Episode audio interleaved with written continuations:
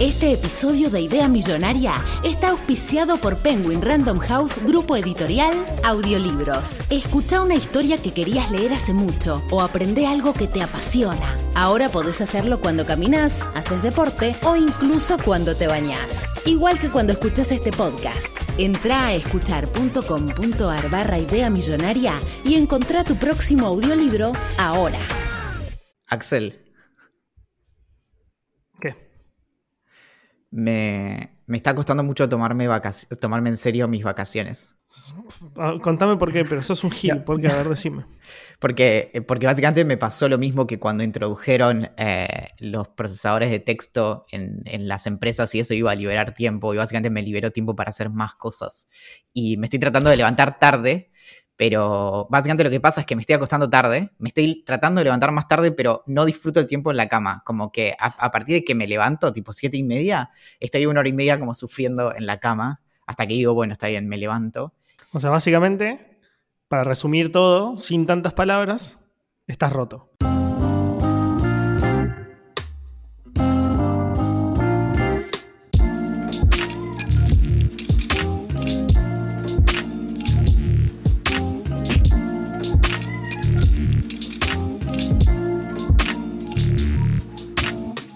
Las ideas no vienen solas, hay que salir a buscarlas, hay que hacer presión sobre la herida hasta que el pus de la creatividad barra con todo vestigio de quietud para dar lugar a la infección de la novedad. Darle existencia a las buenas ideas no es como ninguna otra cosa, ni siquiera como salir a pasear y mirar a los patos que nunca realmente se preguntan qué significa ser pato. Es en la inmensidad del cielo que en realidad nos encontramos pensando en si habremos dejado el gas cerrado. Esto es Idea Millonaria. En el episodio de hoy contaremos con la presencia remota del capitán de la nave nodriza, el alfajor de dulce de leche que te olvidaste en la alacena antes de la cuarentena, la margarita que crece solitaria en el campo y nadie se atreve a pisarla, es el queso rallado de este arroz con huevo frito, es por única vez en Argentina se presenta la revelación del Cosquín Bake Off 2020, el implacable Axel Marazzi. Por mi parte, aprovecho y me presento. Mi nombre es Valentín Muro, la luz del tren que está a punto de atropellarte, ese tomate que encontraste en la heladera con una civilización que creció ahí desde la última vez que comiste ensalada. Cuento con los dedos de las manos, los pies y las manos y pies de todas las personas que conozco, a la cantidad de gente que me detesta, pero eso no me detiene en mi inquebrantable misión de hacer del mundo un lugar peor. Todos vamos a morir.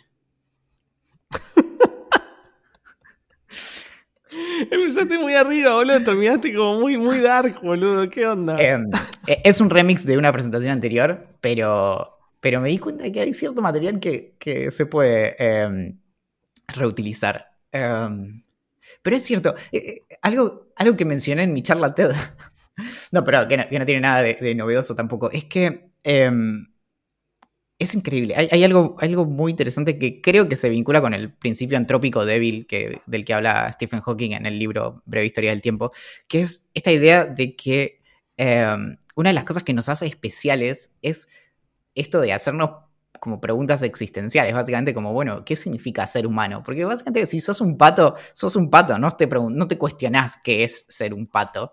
Eh,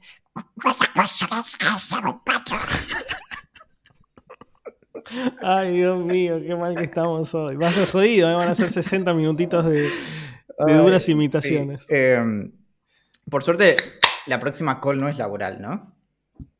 Es laboral, es muy importante, pero nosotros no tenemos que exponer, sino más bien escuchar y dar nuestra devolución.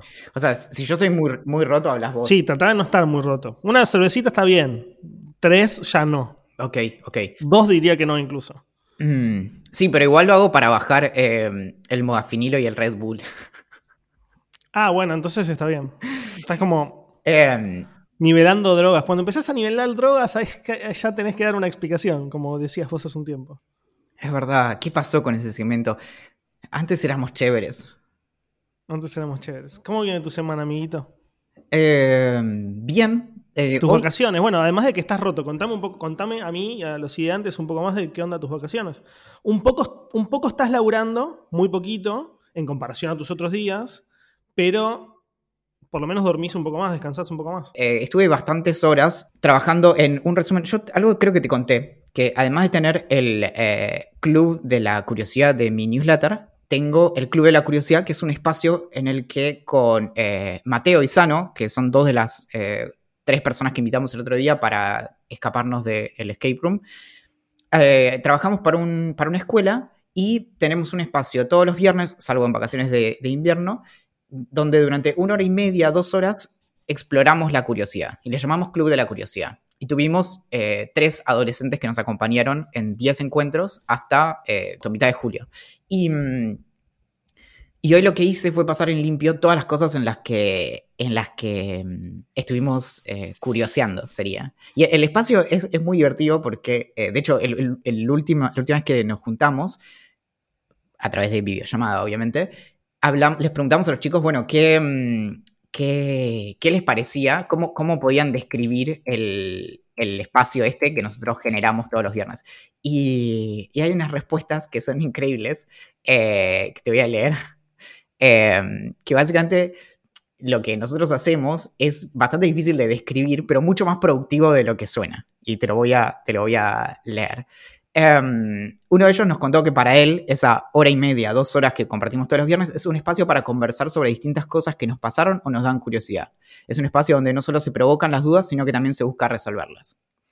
Otro de los chicos, el más grande, dice que a él el Club de la Curiosidad le abrió las puertas a muchas preguntas que lo mantuvieron entretenido en la semana, alimentando sus ganas de seguir buscando cosas para aprender. En sus palabras, es un espacio en el que se puede hablar una hora y media con tres chabones que saben de todo y cagarnos de risa. Me encanta esa, esa respuesta. Y uno de los chicos, que creo que es el más chico, nos contó que le frustra un poco que a sus amigos les guste más jugar la Play que estar en un espacio como el club. Y nos contó que para él es un lugar para expresar preguntas que tenemos hace mucho tiempo o bien que se nos ocurren en el momento. En sus palabras, es para hacer un poco más sobre la vida y el mundo, para abrir la cabeza y salirse un rato del formato colegio. Y mm, lo interesante. qué lindo. ¿y el rango, el rango de edades de estos pibitos? Em, el más grande creo que tiene 16 y el más chico creo que tiene 12. O sea, y creo que hay dos de 12 y uno de 16. Y el, espacio era abierto como a todos los que quisieran sumarse, pero nuevamente era un espacio eh, extracurricular, viernes a la tarde, entonces solamente se suman quienes quieren y por eso la, frustración de uno de los chicos respecto de, que quizás eh, le gustaría que sus amigos jueguen menos a la play y, se preocupen más por otras cosas.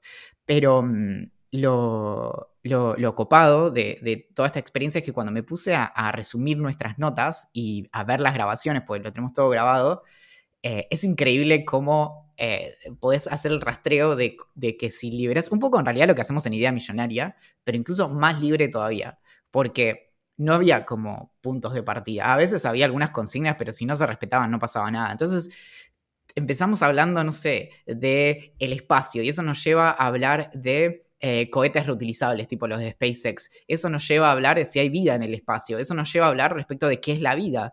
Que nos lleva a hablar al mismo tiempo de selección natural. Que nos lleva a hablar al mismo tiempo de selección artificial, que es lo que hacemos cuando domesticamos. Lo que nos lleva a hablar de de dónde vienen las mascotas y cómo es que los humanos creamos a los perros. Lo cual nos lleva a hablar respecto de eh, por ejemplo, que tenemos vida adentro nuestro que no es nosotros, que son, por ejemplo, bacterias, y terminamos hablando de trasplantes de caca.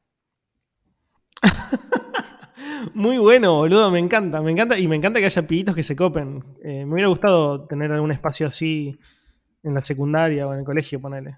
Algo que estuvimos pensando justamente es esto de hacer un espacio así como abierto, porque primero que es, es lo más, eh, en un sentido, como lo más sencillo a nivel formato que hicimos y creo que lo más potente que hicimos con, Mateo y, Sano, tenemos desde hace eh, casi ocho años un grupo que se llama Wasabi, que, básicamente hicimos muchos proyectos de, educación como eh, informal o como fuera de la escuela, pero trabajamos en, escuelas, y esto de hecho es en una escuela, y, pensamos en qué pasaría si nosotros ofreciéramos algo así como para que se sume cualquier persona. Y ahí me encantaría, es complejo, pero me encantaría que, que se sumaran adultos y niños, porque tenés esto de creo que lo más interesante, de hecho, es esto de cómo le cuesta a las personas hacerse preguntas o pensar en qué cosas se preguntaron. Y, es con lo, que, con lo que yo insisto tanto, de que en realidad todo el tiempo como que nos estamos preguntando cosas, pero las dejamos pasar. Y, como lo mágico es cuando te empezás a entrenar para decir como, che, no sé, como a quién se le ocurrió el primer radiador eh, de calefacción de una casa. Y, mm, claro. Y los pibitos se copan. Sí, eh, es todo un, trabajo de, inducción. Fueron como varios encuentros hasta que empieza como a acomodarse, pero, pero también es el descubrimiento de algo que para vos y para mí es, completamente básico, pero es esto de que eh, podemos buscar cualquier cosa en Internet y vamos a encontrar eh, la respuesta, como, no sé, eh, ¿cuál es el peso de una mandarina? ¿No? Y, mm, entonces básicamente una mandarina pesa entre 50 y 100 gramos. No lo sabías, pero la próxima vez que tengas que decir como, ok, tengo que calcular un kilo, agarrás y decís, bueno, 10 mandarinas. 10 mandarinas, claro, aprox.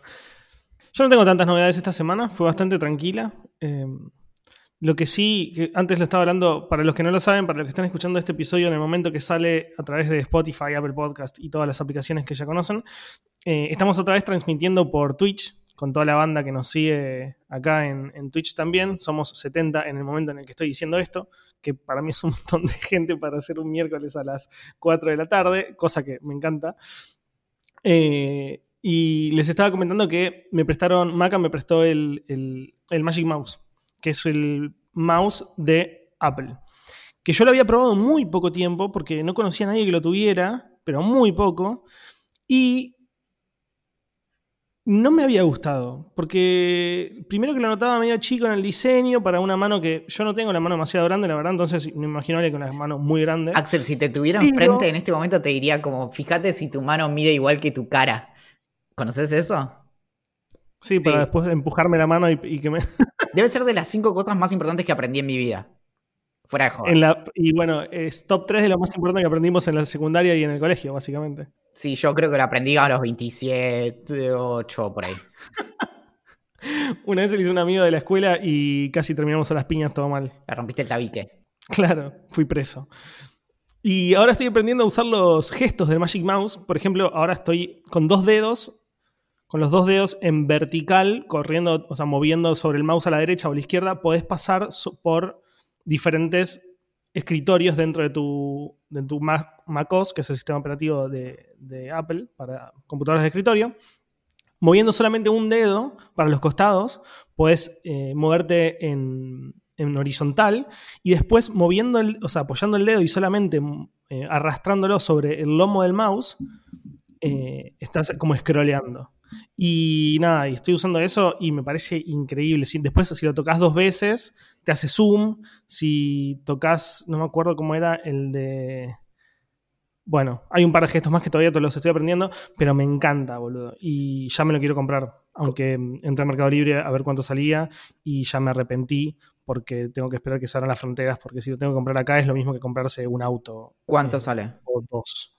Acá en Argentina sale algo así como 16 lucas, eh, que es una bestialidad absoluta para un, correo, para un, para un correo, iba a decir, para un mouse.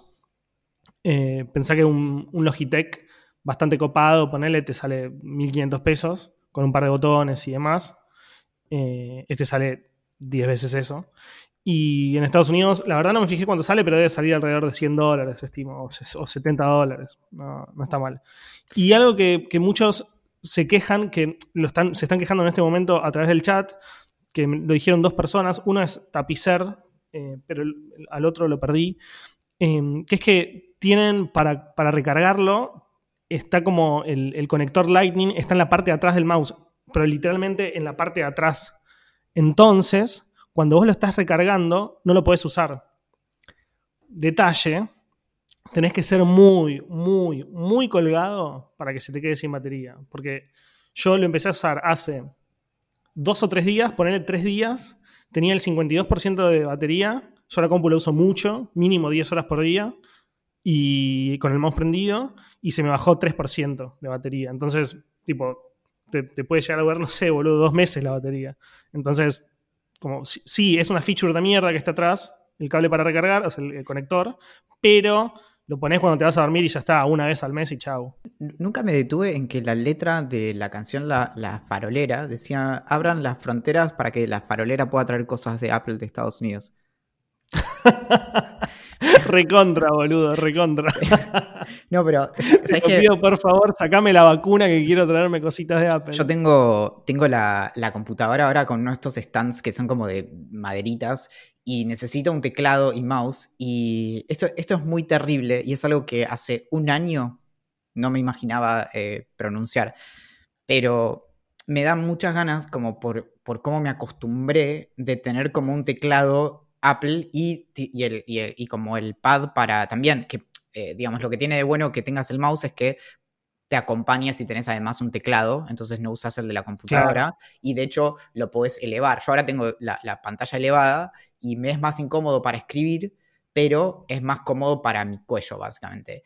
Y nada, eso. Y el otro día estaba fijándome y mm, en una de estas como tiendas que te piden cosas de Estados Unidos, hay cosas que están como bloqueadas directamente. Eso yo no lo sabía. Pero si bien creo que podés pedir como si te dijera, no sé, una MacBook, eh, cuando quería comprar, por ejemplo, un teclado marca Apple, solo para probar, me decía que ese producto no, no, tenía como, como que no estaba aprobado como para importación y me parecía rarísimo y me, como la verdad que tengo bajas exigencias, eh, me puse a ver si había alguno usado y no encontré tampoco. Así que mm, decidí irme a vivir al campo. Decidir de baja y plan y tirar la MacBook por la ventana y chau picho. Eh, sí, yo pienso lo mismo que vos. ¿eh? eh yo tengo un, tengo un teclado de Apple que es viejo, es de los primeros modelos, que es unos que venían con pila y demás. La verdad que me gustaría comprarme el más nuevo porque es como un poquito más chiquito, o sea, la medida del teclado es la misma, la distribución de las teclas es la misma, pero es más pequeño y además se recarga. Y obviamente el diseño es más copado y toda la historia. ¿De cuál? Del primer modelo del teclado de Apple. ¿Ese es el que tenés ahora? Ese es el que tengo ahora. Ah, ok, ok. Después, si, te, si querés, te lo puedo prestar para que veas si te cabe. Eh, para no comprártelo el pedo, capaz no te gusta. No, no, no, seguro.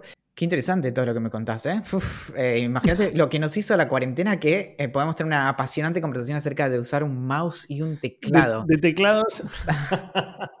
es que este, este, este, mouse está muy bueno, boludo. Hace, hace un año, está, un año y medio estábamos hablando como, bueno, y estuvimos en el bosque, sí, y tiramos piedritas, hicimos patito, y vimos las estrellas, y no sé, y, eh, ahora tengo un mouse. Y me gusta, me gusta el ruidito que hace cuando toco las teclas. Sí, me encantaría poder haberme ido de vacaciones, pero todavía ni siquiera usé mis vacaciones, me quiero morir. Tengo como un mes de vacaciones y todavía no me fui de vacaciones. Bueno, nada. Pasando a otro tema, viste que te había comentado que había empezado a ver The Umbrella Academy. Sí. Y mm, está bastante bien, pero me parece que ya no la voy a ver más. Porque desde que. Así que quiero que me empiecen a recomendar series que sean, si es posible, de media hora y, y estén interesantes. Porque. ¿Cuánto viste? Vi hasta el. Hasta, estoy terminando el sexto capítulo de la primera temporada, boludo. Tiene 10, déjame de joder. ¿Cuántos capítulos querés que vea para que se ponga picante? Sí. Y, medio, que, y, medio que se pone picante al final. Y sí, eh, a mí de hecho me pasó que iba como por el 6 y decía, no puede ser que esta historia no esté más avanzada y que todavía me falten un montón. Porque no es que tiene 8, creo que tiene 12 capítulos. Es, es que te digo, si vos me decís todo lo que pasó desde que empezó la temporada hasta ahora, te lo resumo en 5 minutos y puedes empezar tranquilamente desde ahora a ver la, temporada, el capítulo 6. Sí, sí, sí. Si, si, todos me dicen que la, segunda temporada se pone re buena, pero no me voy a ver 12 horas, voy a perder 12 horas de mi vida con una serie que más o menos garpa para llegar a la segunda temporada. Déjame joder. Axel, vos, sos muy joven, pero no sé si recordás una serie que se llamaba Héroes. Obvio, buenísima, buenísima. Sí, buenísima, bla, bla, bla. El asunto es, tampoco recordás. Igual que Misfits. Sí, no, pero Misfits tenía como, un, como, un, borde, un edge más copado, porque Héroes tenía algo también, tipo toda la primera temporada que era como de origen. Eh, las historias de origen tienen eso, que es que vos decís como, este chabón tiene la capacidad para, no sé, hacer que el fuego haga lo que quiera, para volar y no sé qué, y estás forzado a ver horas y horas de el del tipo siendo un incompetente. Y yo lo que quiero ver es básicamente superpoderes, porque así es como me realizo como persona. Y, mm, y, en Héroes pasaba eso también, como que era toda la primera temporada, como hasta que en el capítulo número 25 alguien finalmente tenía eh, algún superpoder. Y acá pasa como algo parecido, que decís como, bueno, quiero ver que pasen cosas, como quiero arrancar y que ya tipo sea súper picante, como no, no, no, no quiero como ese, ese, largo trayecto entre no tiene poderes hasta tiene poderes y es, y es el más picante o la más picante. Le agregan, como la, le agregan como la capa dramática que la hace para, entre comillas, adultos, pero es una capa dramática que es muy aburrida, la verdad, al, menos en la primera temporada de Umbrella Academy. Y retomando lo de Misfits, sí, Misfits, si alguien, si alguien de los que está escuchando quiere ver una buena serie de superhéroes, pero para adultos, Misfits es una serie británica que estaba muy, muy buena. Porque es como decía Valen, el, es, más para adultos de verdad, o sea, como que hay más tipo sexo, falopa, quilombo. Eh, y, muy británica, o sea, con otro humor, eh, otros personajes mucho más profundos. A mí me encantó Misfits. Quizás también es porque era medio pendejo, es bastante vieja. Es como, es un poco más nueva que Héroes, pero no tanto. quizás la veo hoy y me aburriría, pero yo la recuerdo como increíble. Te recomiendo también The Voice, que sale por Amazon. Y mm, ah, eh, The Voice está muy piola y es una serie eh, basada en un cómic y está... Mm, em, la, historia del cómic está hecho básicamente por un, por un creador de cómics que básicamente odia a los superhéroes. Eh, y mm, lo que tiene justamente es que em, te muestra de qué manera está tipo todo mal con el tema de los superhéroes y que no es no es tan copado esto de tener eh, básicamente personas superpoderosas que en cierto sentido están como por encima de la ley y son muchas cosas que de hecho, digamos, como consumidor de mm, eh, cosas varias respecto de superhéroes, son, son cuestiones que suelen surgir con esto de, bueno, nada, todo bien, pero tenés básicamente un justiciero, o lo que los yankees llaman vigilante, que, mm, que está haciendo justicia por mano propia y eso es algo básicamente que, es, es inaceptable en una eh, república liberal democrática. Mm, y, entonces acá te muestra como todos los problemas que hay con eso y eh, con esto de tener personas que están como que básicamente son como zarpados y superpoderosos y que se mandan como cosas muy heavies.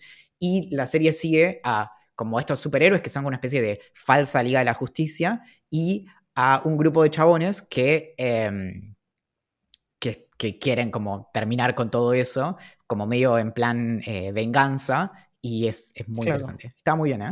Pregunta, pregunta 11 si es una onda Watchmen. No, no, no, es, es más eh, sencilla, es menos densa en ese sentido, no tanto por el, por el, eh, por el contenido de la serie, sino que em, es, es, más lineal, si se quiere, no, no tiene como cuestiones como tan rebuscadas o con tanta capa de interpretación como puede tener eh, Watchmen, que es una de las mejores novelas gráficas de la historia. Em, desconozco la novela de, The Voice, pero, mm, pero al menos la serie es como bastante sencilla de seguir. Claro. Acá Nico nos, recomienda The Good Place. Es una serie que Valen le recomienda mucho. Eh, yo la vi, no terminé creo que la última temporada, pero me gustaba mucho, me divertía mucho, al menos me divirtieron mucho las primeras temporadas, pero después me aburrí un poco. Y Arte Gata nos, recomienda Crashing de Phoebe Waller-Bridge, Bridge, que mm, ya la vi porque la amo, eh, como bien decís. Y mm, sí, todo lo que, lo que hace Phoebe lo recomendamos. Eh, empezando por Fleabag, siguiendo por Crashing. También está la versión de Crashing en teatro, que traté de encontrarla, pero no la, no la encontré por ningún lado, que, dijeron que, es, eh, que me dijeron que es muy buena. Y bueno, ya para cerrar temas series, como siempre recomendamos Please Like Me, que es como la serie de este podcast. O sea, si este podcast tuviera que cambiar el nombre, le pondríamos Please Like Me. O Josh Te Amo.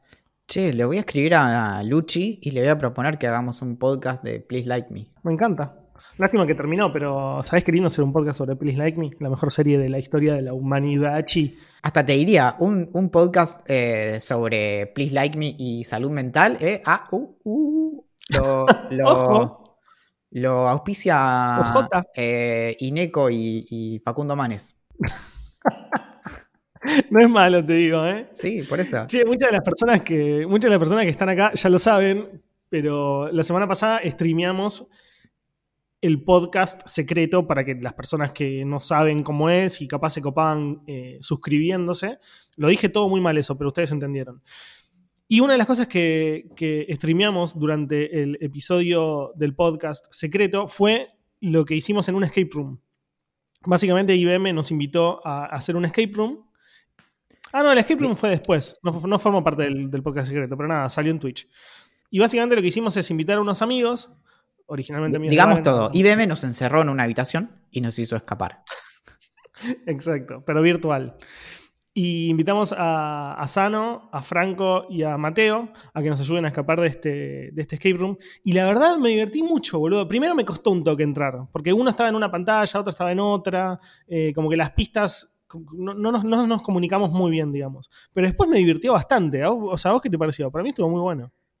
Para mí fue una experiencia muy interesante porque mm, nunca había hecho, o sea, no participaba como de una llamada con amigos desde hace mucho tiempo, como de, mm, de, una, sea, una llamada como con varios amigos.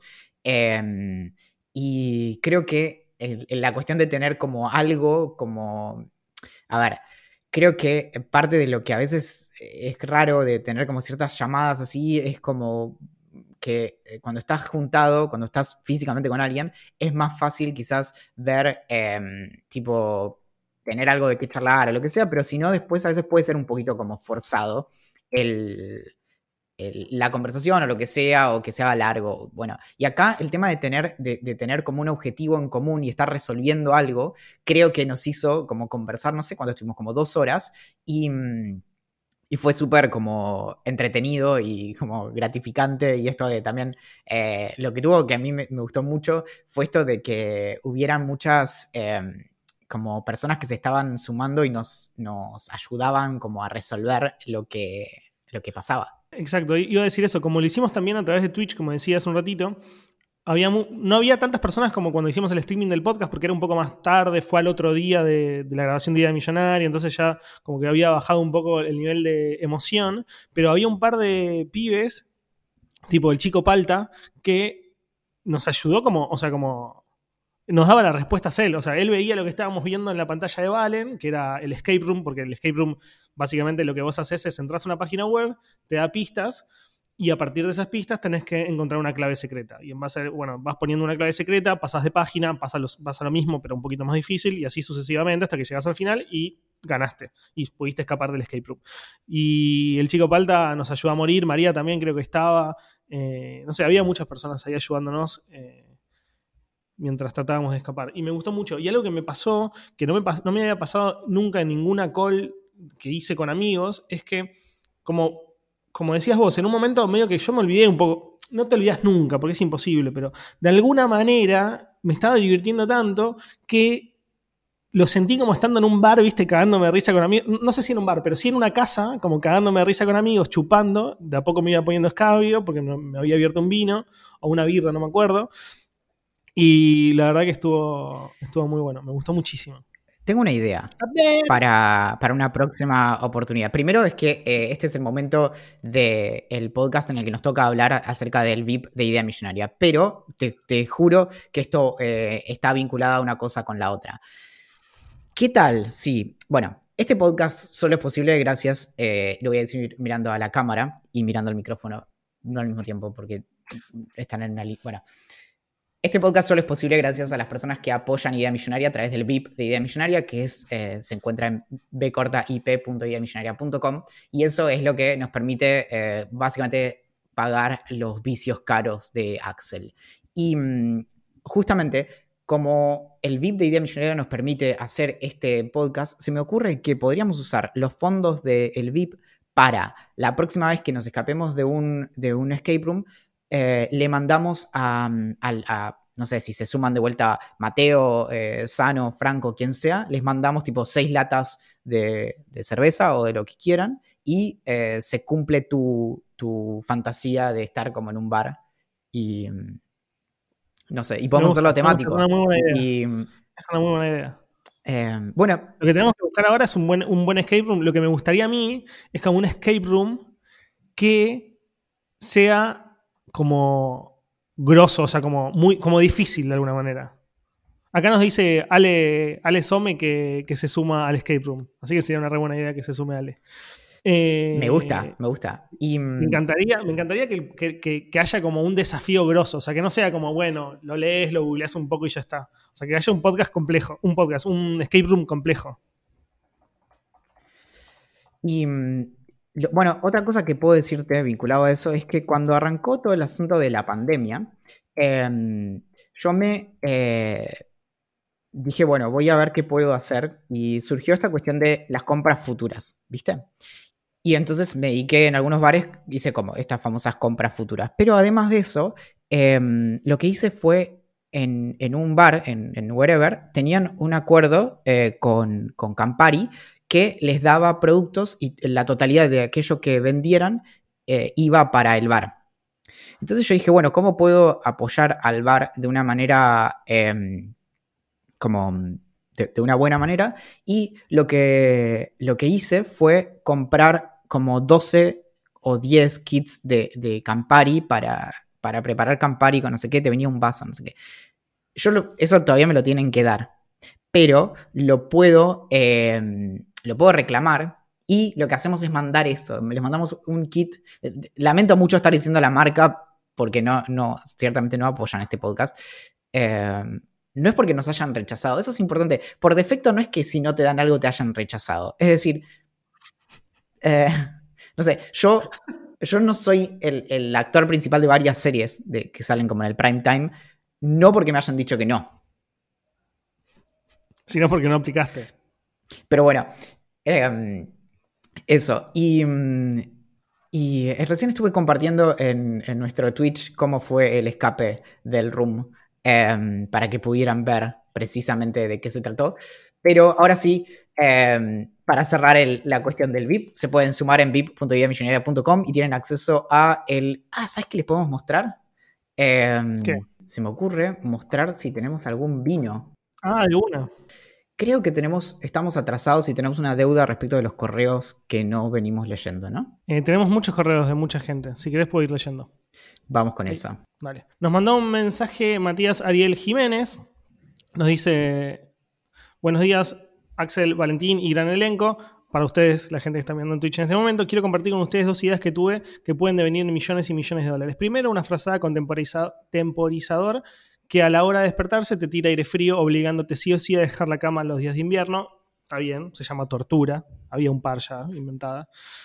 Eh, segundo, un podcast conducido por dos personas que debaten de ciencia y tecnología, pero también de cultura general, en el cual leen mensajes de sus oyentes aportando ideas para, que, para ser exitosos y responden preguntas que les dejan en Instagram. Lo llamaré Ocurrencia Rentable. Es muy bueno el nombre, Ocurrencia Rentable. Oriana Graciano Giache nos dice, hola queridos Axel y Valentín, soy Oriana, los escucho desde que, colaboran, que colaboraron con Gatocracia, que fue hace bastante, pero igual no estoy al día con los episodios. Así que mi pregunta es algo que dijo Valentín en un episodio de la temporada 3, pero que yo acabo de escuchar. Y que Valentín no recuerda probablemente. No, no, seguramente.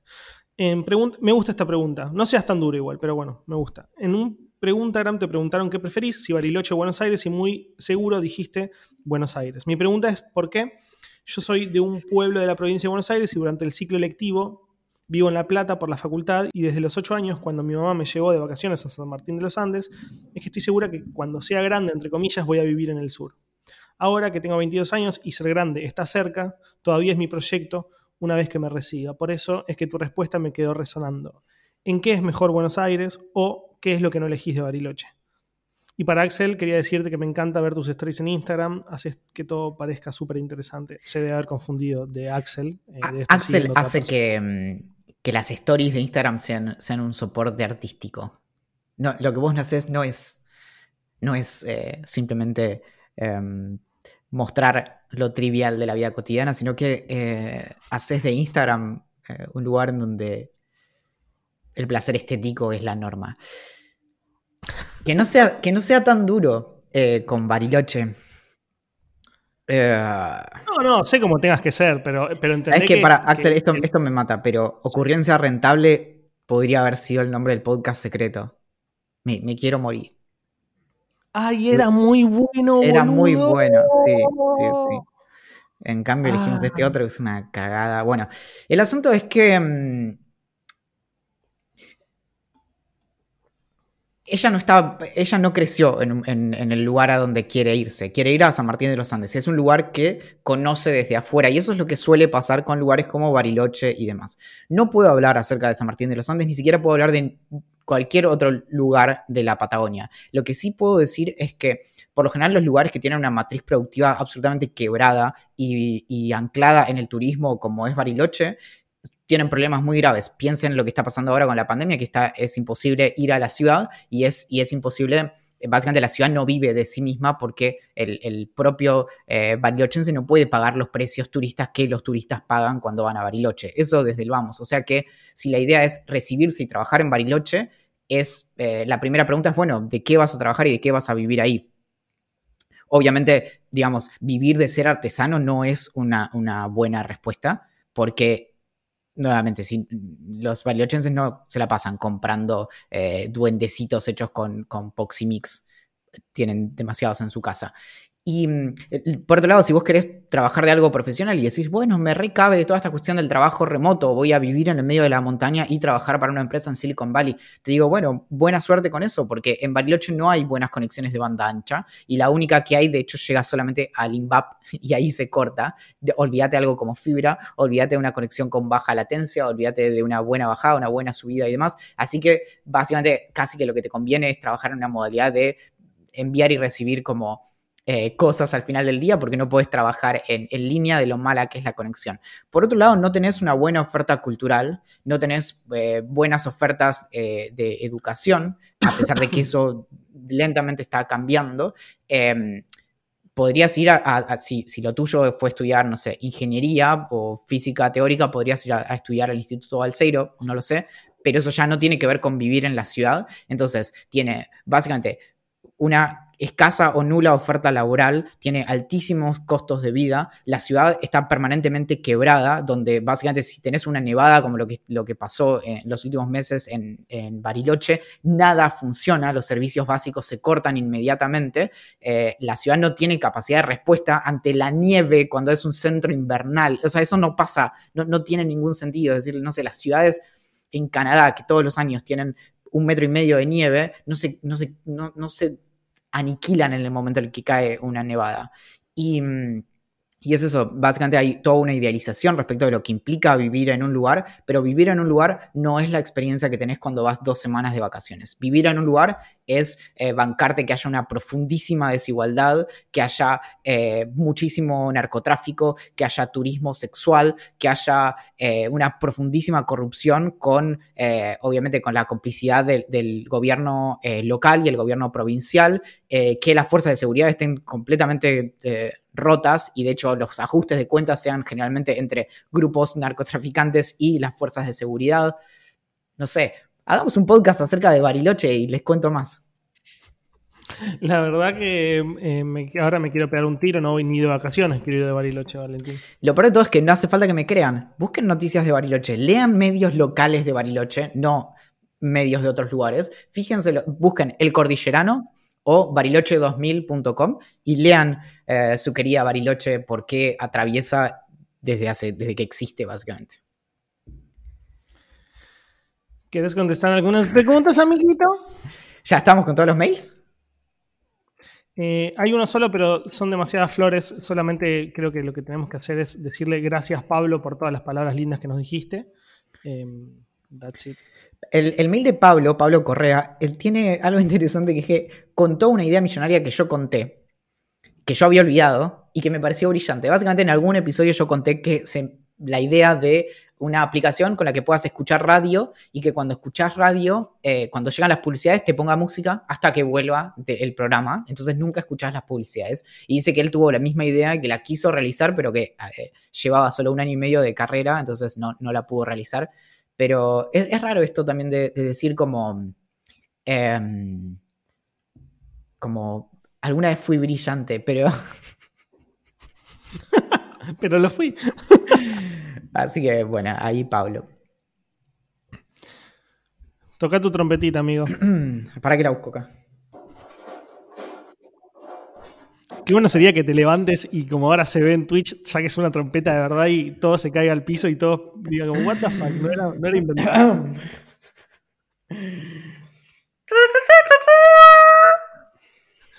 Pregunta, Adam. Preguntas de Instagram. Me encanta esta pregunta de Adriana. Y creo que no, no hay respuesta correcta. ¿Es más fácil hacer dieta o ejercicio? Es más fácil hacer ejercicio. Yo no estoy seguro. Es menos efectivo. La, principal variable para, bajar de peso es la alimentación. Eh, el ejercicio ayuda, pero es más difícil hacer dieta y, sobre todo, cortar los impulsos de consumir ciertas cosas que dedicarle X cantidad de tiempo por semana a hacer ejercicio. Porque las dos cuestiones no, se. Pensá que no se. No, se contradicen. Entonces, em, básicamente vos podés comer muy mal eh, y de una manera que te haga subir de peso y hacer ejercicio. Y de hecho es algo que suele pasar, que es el efecto rebote cuando empezás a hacer ejercicio, que decís, bueno, salgo a correr, sé cuánto, una hora, y después voy y me clavo tres hamburguesas. Bueno. Claro. A mí, las personas que saben es como, dicen exactamente lo que decís vos, o sea, como el, el 75% de, de adelgazar o de bajar de peso es la alimentación y el ejercicio sí acompaña y todo bien, pero para que adelgaces pudiendo comer lo que vos quieras, tenés que ser, no sé, boludo, maratonista. Mauro pregunta para cuándo mi galería. Mi galería ya existe, la encontrás en instagram.com barra Axel eh, los precios por privado. Y, hay un mensaje que me, me, causó gracia de Jamaica que dice que lo que dijeron del arte me hace acordar a la película Mi obra maestra en la que Franchella es un artista muerto de hambre que finge su muerte y junto con su socio ganan mucha guita por eso. Y es un poco eso. cuando los artistas mueren, recién ahí empiezan a ganar mucha plata. Me dieron muchas ganas de ver una, una película. Es una película argentina. Esa película. Eh, sí, ponele. Em, Hay un par de películas argentinas que están buenas, pero en general no, no es lo común. Amo, amo cuando, cuando meten púa. Arte Gata nos dice: ¿El huevo frito debe comerse con la yema líquida o cocida? Pero chicos, no hay púa. O sea, no hay púa en una pregunta tan obvia. O sea, si, si la respuesta es tan, tan simple, no hay púa. No hay, no hay una. O sea, hay una respuesta que está bien de esas dos y hay una respuesta que está mal. Pancito sí, pancito no, es la pregunta. Claro, ¿con qué mojas la papa frita? ¿Con qué mojas el pan? Con el huevo que está como eh, no cocido completamente. Si comes el huevo frito con la yema dura, bueno, te, tienen, te tenés que hacer ver. Salvedad. Igual para esto tendríamos que llamar a, Louis François. Pero mm, eh, cuando el huevo frito va en una hamburguesa, yo prefiero que tire masa cocida. No, me gusta como que se me chorreen los dedos. No, sí, pero porque es una cuestión de, como, de comodidad, por decirlo de alguna manera a mí también me, rompe las bolas. Tipo, si muerdo y me termino manchando la ropa y me mancho todas las manos y demás, me, molesta. Hay, una buena, hay una buena pregunta que nos hacen en respuesta a esto, que es, ¿está bueno tener salmonela? La verdad, em, prefiero tener salmonela que, perderme de una exquisitez eh, gastronómica. Esta es una buena pregunta. A ver si vos tenés alguna, alguna respuesta. Miguel Ángel nos pregunta, ¿cómo hago para generar más confianza con otra persona? Es una buena pregunta. Yo creo que, la verdad, o sea, lo que yo suelo hacer para generar más confianza con, con alguien con quien quiero tener más relación es abrirme yo, digamos, es decir, contarle cosas privadas, que se dé cuenta la otra persona de que yo confío en esa persona y por ese motivo le estoy contando cosas privadas. Si no estás dispuesto a abrirte vos y confiar en el, en el otro, medio que no, no es medio imposible que sea recíproco. Eh, y eso. En algún momento escribí, hace unos pocos meses, escribí eh, cómo funciona romper el hielo que tiene que ver bastante con esto, ¿no? Como el, asunto de, cómo empezar una conversación y cómo logras que otra persona se, básicamente se, se cope con vos y te quiera responder. Y mm, algo muy interesante es eh, qué te dicen de esto las personas que trabajan haciendo, mm, haciendo conversaciones, básicamente, por ejemplo, los presentadores de talk shows. Y mm, había un libro muy interesante de David Letterman que habla acerca de, cómo hace él y tiene varios como ejemplos.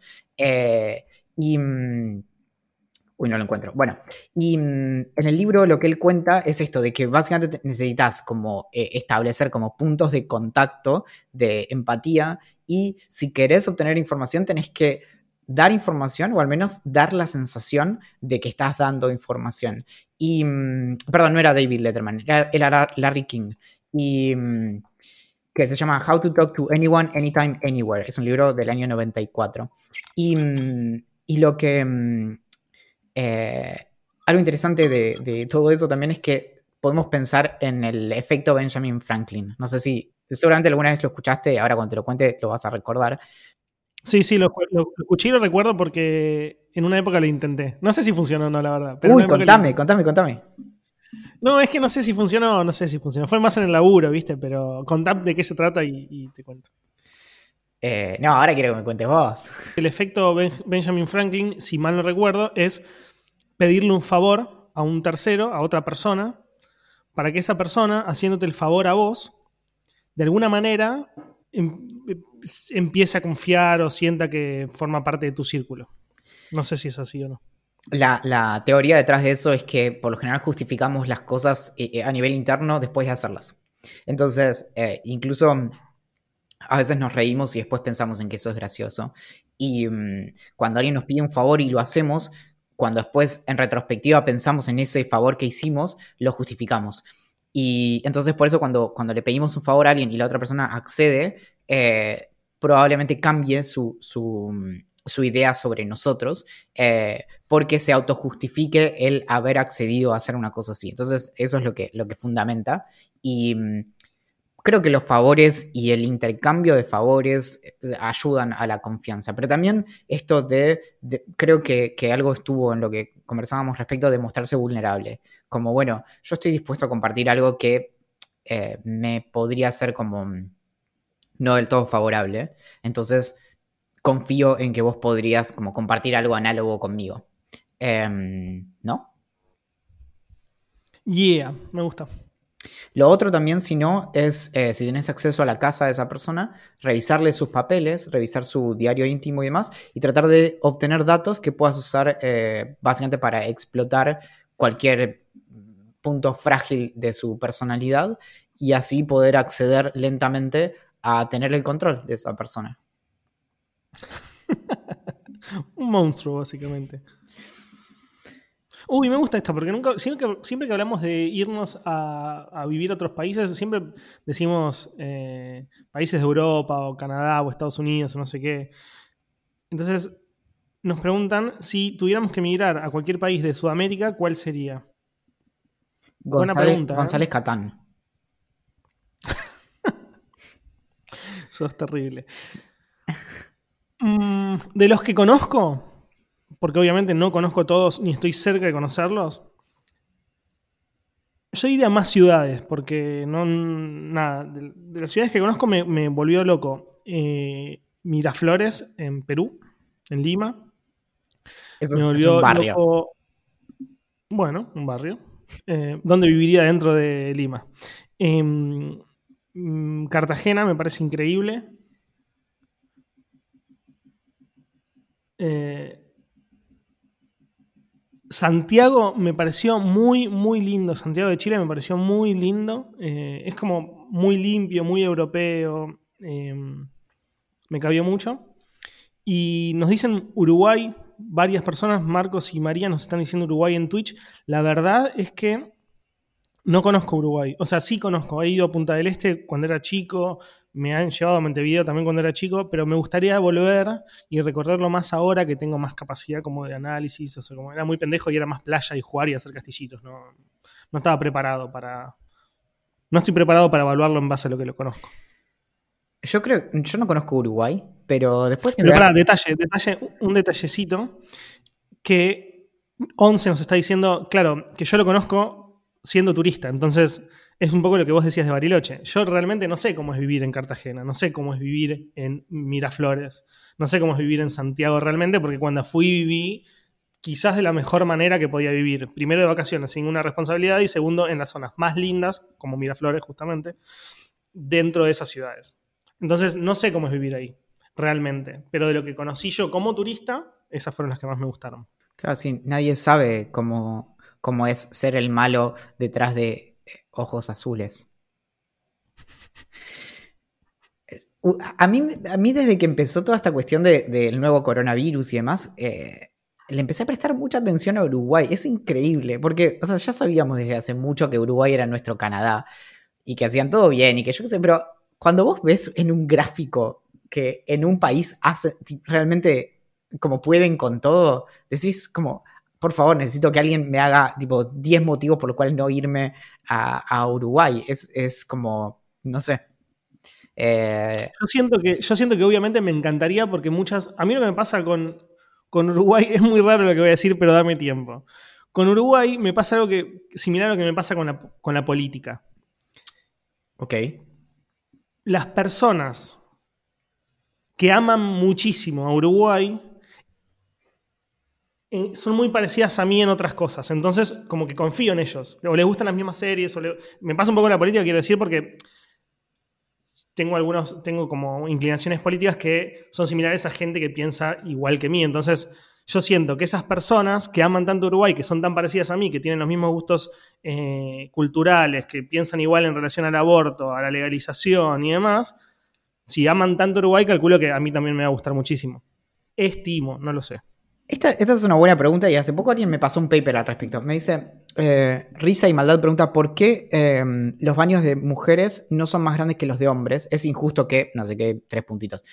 Y, hace poco vi una justificación interesante que, em, que alguien había, em, básicamente había un, estudio, una cosa así, respecto de que a nivel de, de, diseño de los espacios realmente tenía muchísimo más sentido que los, que los baños de mujeres fueran más grandes porque eh, suelen, por ejemplo, entrar con, niños, porque tienen que cambiar niños, porque pasan más tiempo ahí, porque esto y lo otro. Como que había un montón de cuestiones que de repente decías como, ah, pará, es bastante sensato.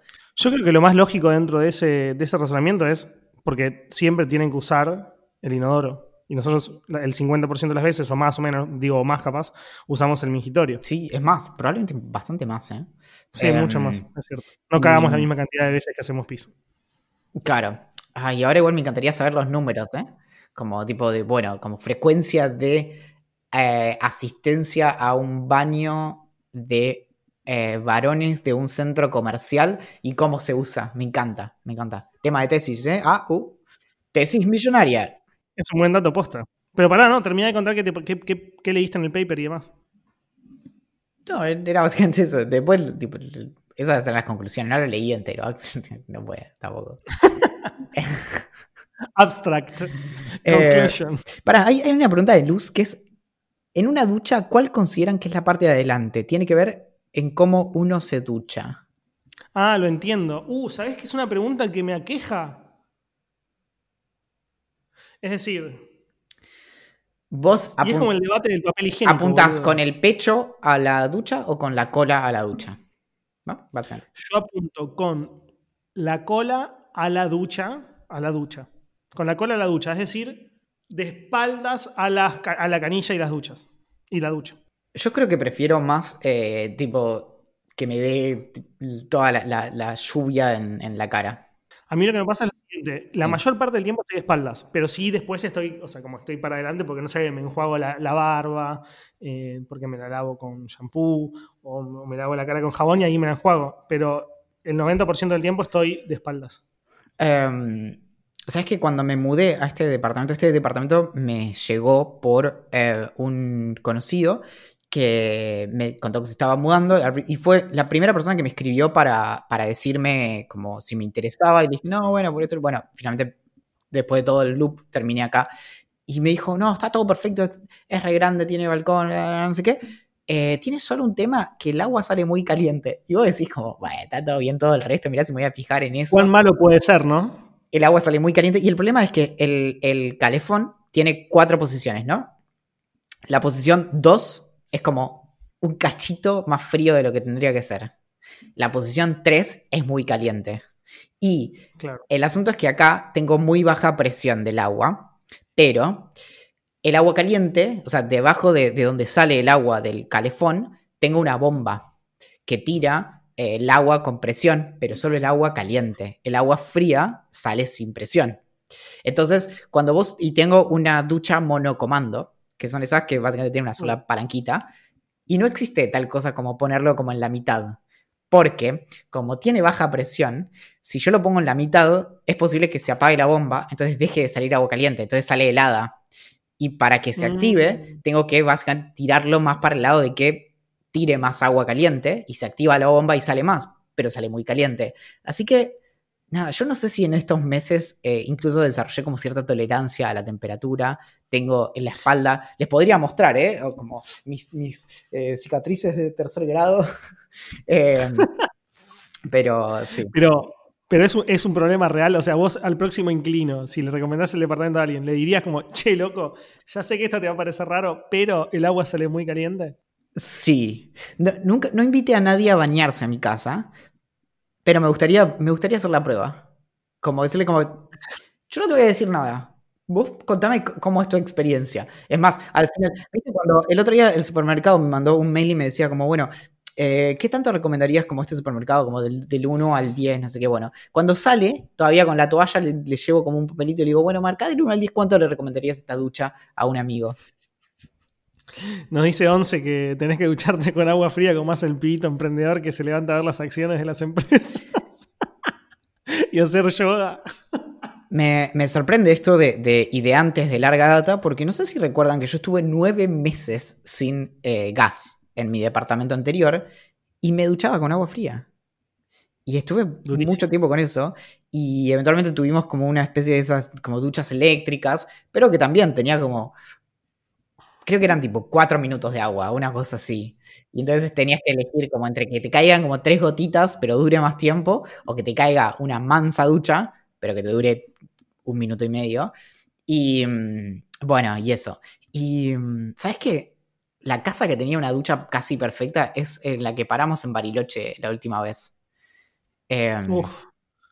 Y... La mejor casa en la que yo estuve en mi vida, de todas las casas en las que estuve. Así Qué que lugar, bueno. boludo. Bueno, vamos a agregar como. A eh, esa casa sí me mudo a Bariloche, te digo. ¿eh? Em, ¿Sabes que esa casa la empezaron a alquilar en un momento como hace no mucho, tipo para permanente? Y, y el alquiler era como ridículo, ¿entendés? Como si te dijera que alquilar la casa te salía, no sé, tipo 10 mil pesos, una cosa así, hace... No. Sí, sí, sí, que era como... Claro. eh, pero bueno, Claro, que tienes que. Es tan, es tan bajo el ingreso, quizás, de la gente que vive allá que. claro. Es em, complicado conseguir 10 lucas allá, que por eso salen esos precios. Sí, sí, sí, obvio. Em, tenemos una distorsión de precios, pero eh, podemos agregarlo como un beneficio del VIP de Idea Millonaria, ¿no? Como una vez por mes te puedes ir a bañar a lo de Valen. bueno, ojo. Quizás hay gente que está interesada. Ah, pero Yo- no, pero pandemia, con barbijo. Yo no tengo problema. Con el, el barbijo todo el tiempo, y a- abajo del agua también, ¿eh? Todo el tiempo. Sí, Sí. sí, claro. ¿Sabés que hablando del pibito este que se levanta a las 6 de la mañana para darse una ducha de agua fría y, y después ver las acciones que se viralizó y, y es muy gracioso? eh, hace poquito un X preguntó, alguien tiene un podcast copado para recomendar y una chica que se llama Candela, creo, nos recomendó Idea Millonaria y nos arrobó a nosotros, Valencine, a Marazzi, Idea Millonaria P, no sé qué. Y cuando entra, me, me lo pasaste vos esto, y cuando entré a ver la bio del pibito que había preguntado originalmente que la recomendación de podcast, la bio del pibe dice, el pibe que se levanta a las 6 a.m. para analizar el mercado. Y me estallé, boludo. Me muero si justo escucha esto, ¿entendés? No, no, me encantaría, me muero, me encantaría. me Te mandamos un abrazo grande y nosotros miramos, este podcast empezó mirando Billions, así que nosotros entendemos perfectamente lo que es analizar el mercado. Eh, yo, hace un par No de, hacer plata, pero analizar el mercado sí. yo hace un par de días que no lo analizo mucho. Eh, lo, lo tengo como visto al mercado, no lo tengo como analizado propiamente, Claro. pero... De a poco, vamos de a poco. Bueno, amiguito, nos tenemos que ir. Tenemos que ir a una call de laburo, Ah. lo que se dice laburo en serio. Me encanta porque Idea Millonaria aparece a veces como podcast de, de comedia, de filosofía, de historias de tipo emprendedurismo. Eh, me encanta, sí, sí, como conversaciones con inversores. como. ¿Querés saber cómo hacer tu elevator pitch? Escuchá Idea Millonaria y te vamos a explicar la mejor manera de hacer un modelo Lean Canvas en 47 minutos. How to be millionaire, me encanta. Sí, De arte también, me de arte, de arte. El arte de ganar un montón de plata. O de perderla comprando obras de arte caras y después vendiéndolas a 10 pesos. Bueno, amiguito. ¿Nos retiramos? Eh, para que no me acuerdo mi nombre. Sí. Mi nombre es Valentín Muro. El mío, Axel Marazzi. A Julián Príncipe correspondería agradecerle por la canción de apertura, pero ya tengo mis dudas. Nos encuentran en ideamillonaria.com, en Twitter como Idea Millonaria P, en Instagram como Idea Millonaria Podcast. En Facebook, Telegram, YouTube, Reddit y Twitch, porque ya no me olvido. Nos encuentran como Idea Millonaria y nos escriben a gerencia.ideamillonaria.com sus ideas para que nosotros, no ustedes, sean millonarios. Atentamente.